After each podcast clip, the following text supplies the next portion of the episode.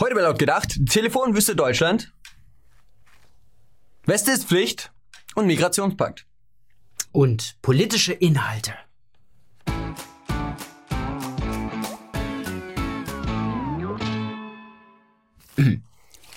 Frankreich hat am vergangenen Wochenende ein paar heiße Tage erlebt. Die einen stürmten die Geschäfte zum Black Friday.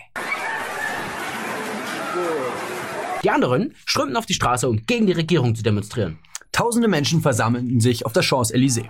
Sie blockierten die Straßen und errichteten Barrikaden. Die Polizei antwortete mit Wasserwerfern und Tränengas. Über 100 Demonstranten wurden festgenommen. Im ganzen Land gingen über 100.000 Menschen auf die Straße. Und ein Ende ist nicht in Sicht. Bereits kommenden Sonnabend wollen die Gelbwesten erneut demonstrieren. Aber woher kommen diese plötzlichen Unruhen? Auslöser sind vor allem die zu hohen Spritkosten. Die Regierung will durch Steuern auf Diesel und Benzin ihre Energiewende finanzieren. Und das trifft wie so oft nicht die Großverdiener und Unternehmen, sondern die Mittelschicht. Mit denen kann man es ja machen. Ja, frei nach Marie Antoinette. Wenn Sie kein Geld fürs Auto haben, sollen Sie doch Taxi fahren. Zwischenzeitlich kostete der Liter Sprit in Frankreich knapp 2 Euro. Und durch diese Steuer würde der Preis sich bis 2020 steigern. Und das wollen die Menschen in Frankreich nicht hinnehmen und rufen deshalb zu Protesten in den sozialen Medien auf. Ganz ohne herkömmliche Strukturen wie Gewerkschaften oder Parteien. Unterstützung finden die Proteste sowohl von linker als auch von rechter Seite. Denn schon längst geht es nicht mehr nur um zu teuren Sprit. Die Proteste richten sich nun gegen Präsident Macron und die Demonstranten fordern seinen Rücktritt. Und genau das könnte für ihn zum Problem werden. Kaum ein Präsident war je so unbeliebt. Zuletzt sackten seine Beliebtheitswerte auf 25 Prozent ab, während 77 Prozent der französischen Bevölkerung die Gelbwesten unterstützen. Eine Situation, die eigentlich abzusehen war. Macron wurde nie aufgrund seiner Beliebtheit gewählt. Er wurde als das geringere Übel, zähneknirschend von der Mehrheit gewählt, um Marine Le Pen zu verhindern. Unter den Franzosen gilt Macron als Präsident der Reichen. Und wer kann es ihn übel nehmen? Wie ein spätrömischer Kaiser hockt Macron in seinem Palast, der Dekadenz frönt, während sein Volk vor die Hunde geht. Ein abgehobener Machthaber, der immer unbeliebter wird? Der Politik für die Reichen macht? Eine ideologisch getriebene Energiewende, die von den Bürgern bezahlt werden soll? Das kennen wir doch auch. Mhm. Nur von 100.000 Menschen auf der Straße und Blockaden sind wir relativ weit entfernt. Irgendwas fehlte noch. Ah! Ja. Gut. Alter, die muss reichen. Es muss losgehen. Für Molly ist der Spritze teuer. Hat auch doppelt Koffein. Anfang Dezember ist es soweit. Der UN-Migrationspakt soll in Marrakesch unterzeichnet werden. Doch umso näher die Konferenz rückt, desto unruhiger werden seine Befürworter. Die Blockflöten der Multikulti-Partei. Von der CDU bis zu den Grünen. Allesamt werfen sie der AfD Panikmache und Fake News vor. Und Außenminister Heiko Maas erklärte, dass die Bundesregierung doch die Öffentlichkeit genügend über diesen Pakt aufgeklärt habe. Als Beweis führte denn die aktuelle Stunde des Bundestages an, wo man diesen UN-Migrationspakt thematisiert habe. Aber die Initiative für diese aktuelle Stunde ging doch von der AfD aus. Und die Bundesregierung wollte sich zunächst überhaupt nicht dazu äußern. Aber durch die AfD waren dann alle Parteien dazu gezwungen, öffentlich Stellung zu beziehen. Der Standpunkt der Bundesregierung, die nationale Souveränität würde durch den Pakt nicht ausgehebelt werden. Und Heiko Maas selbst versteht den ganzen Wirbel um den Pakt sowieso nicht. Denn, Zitat, was in diesem Pakt steht, haben wir im gesetzlichen Rahmen in Deutschland schon über viele, viele Jahre. Es gibt andere, die da großen Aufholbedarf haben. Da ist natürlich was dran. Unsere Grenzen sind ja jetzt schon offen wie ein Scheunentor. Was soll da so ein Pakt noch anrichten? Aber die anderen Länder, die sollen sich ruhig mal warm anziehen. Die bunte Republik Deutschland als Vorbild für alle Länder dieser Erde. Da ist auch nicht verwunderlich, dass die Bundesregierung maßgeblich bei der Mitgestaltung dieses Paktes mitgearbeitet hat. In ihrem Bericht über die Zusammenarbeit mit den Vereinten Nationen heißt es da wörtlich.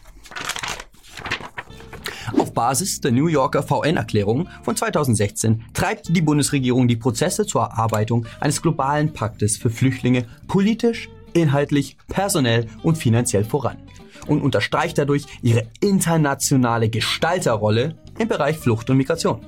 Deutschland hat die Ausgestaltung der beiden Pakte durch Textvorschläge aktiv mitgestaltet. Beide Pakte sind als rechtlich nicht bindend, aber politisch verpflichtend konzipiert. Ein Merkels Wesen soll die Welt genesen. Doch nicht alle Länder sind bereit, sich zu ihrem grenzenlosen Glück zwingen zu lassen. Woche für Woche lehnen weitere Staaten die Unterzeichnung ab. Alle Visegrad-Staaten sind raus. Israel lehnt den Vertrag ab. Und Bulgarien, Schweiz und Estland ebenfalls. Und weitere Staaten stehen auf der Kippe. Womöglich wird kein einziges unserer Nachbarländer am Ende den Pakt unterzeichnen. Und auch hier ist das letzte Wort noch nicht gesprochen. Eine Petition gegen den Merkel-Pakt ist jetzt doch auf der Bundestagsplattform zugelassen und hat innerhalb von wenigen Tagen schon fast 100.000 Unterstützer. Desto mehr Menschen da unterzeichnen, desto schwieriger wird es, ihre Stimme zu überhören. Ja, aber wem das noch alles nicht genug ist, der hat noch eine andere Möglichkeit. Nächste Woche will die CDU auf ihrem Parteitag über den Pakt abstimmen. Ja, wer also besonders starke Nerven hat und dem kein Opfer zu groß ist, der kann auch nochmal schnell CDU-Mitglied werden. Boah. Er genießt den Ruf als stiller Diener der Kanzlerin und hielt ihr oft den Rücken frei. Die Rede ist von Peter Altmaier. Seine Kerninhalte Multikulti und Homo-Ehe. Und das macht ihn zu einem willigen Helfer Merkel in der Epoche der Massenmigration. Und dafür wurde Altmaier belohnt. Fürstlich belohnt. Er wurde Wirtschaftsminister im Kabinett Merkel. Inhaltlich konnte er als Wirtschaftsminister nicht überzeugen. Der Grund? Der Wirtschaftsminister wurde an seiner Arbeit gehindert. Schuld sind die schlechten Telefonnetze in Deutschland. Bei einer Veranstaltung des Manager-Magazin sagte Altmaier. Ich bin ja viel im Auto unterwegs und habe inzwischen in meinem Büro erklärt, dass ich auf Fahrten nicht mal mit ausländischen Ministerkollegen verbunden werden will. Weil es mir total peinlich ist, wenn ich dann dreimal, viermal noch anrufen muss, wo ich jedes Mal wieder rausfliege. Dieser technologische Rückstand ist bei weitem kein Ruhmesblatt für die sonst so stolze Wirtschaftsnation. Aber an der Situation hat sich seit Jahren nichts verändert. Besonders beim Top-Standard LTE, auch genannt 4G, treten erhebliche Mängel auf. Und auch in Zukunft wird sich daran nichts ändern. Was die Netzabdeckung angeht, bleibt Deutschland ein Flickenteppich. Auch mit dem neuen Mobilfunkstandard 5G wird es keine flächendeckende Abdeckung geben. So der Kanzleramtschef Helge Braun. Denn die alte Technik 4G sei verdammt schnell und reicht für Wirtschaft, für Haushalte und für den Bürger, für Telefonie und klassische Smartphone-Anwendungen allemal.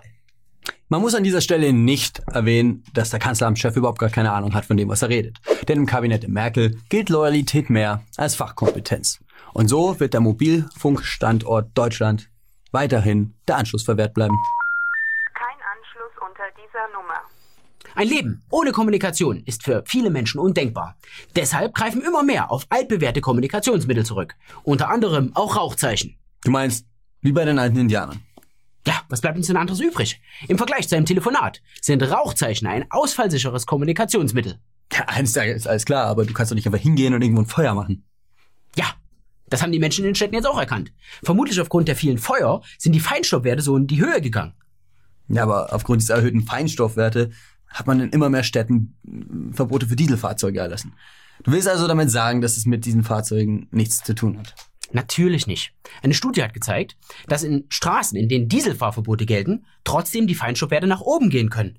Das ist doch heute hinlänglich belegt. Yo, das war's mit laut gedacht. Uns interessiert, wie eure Hasskommentare in Rauchbotschaften aussehen. Und wenn ihr euren Lehrer ärgern wollt, dann macht das am besten mit so einem Lautgedacht-Shirt da hinten. Könnt ihr hier unten kaufen. Ansonsten abonniert das Ganze, teilt das Ganze, kommentiert irgendwas anderes, wenn ihr lustig seid. Nächste Woche wieder einschalten. Und haut da rein. Warnwesten anziehen. Ist Pflicht. Junge, hier ist Helmpflicht!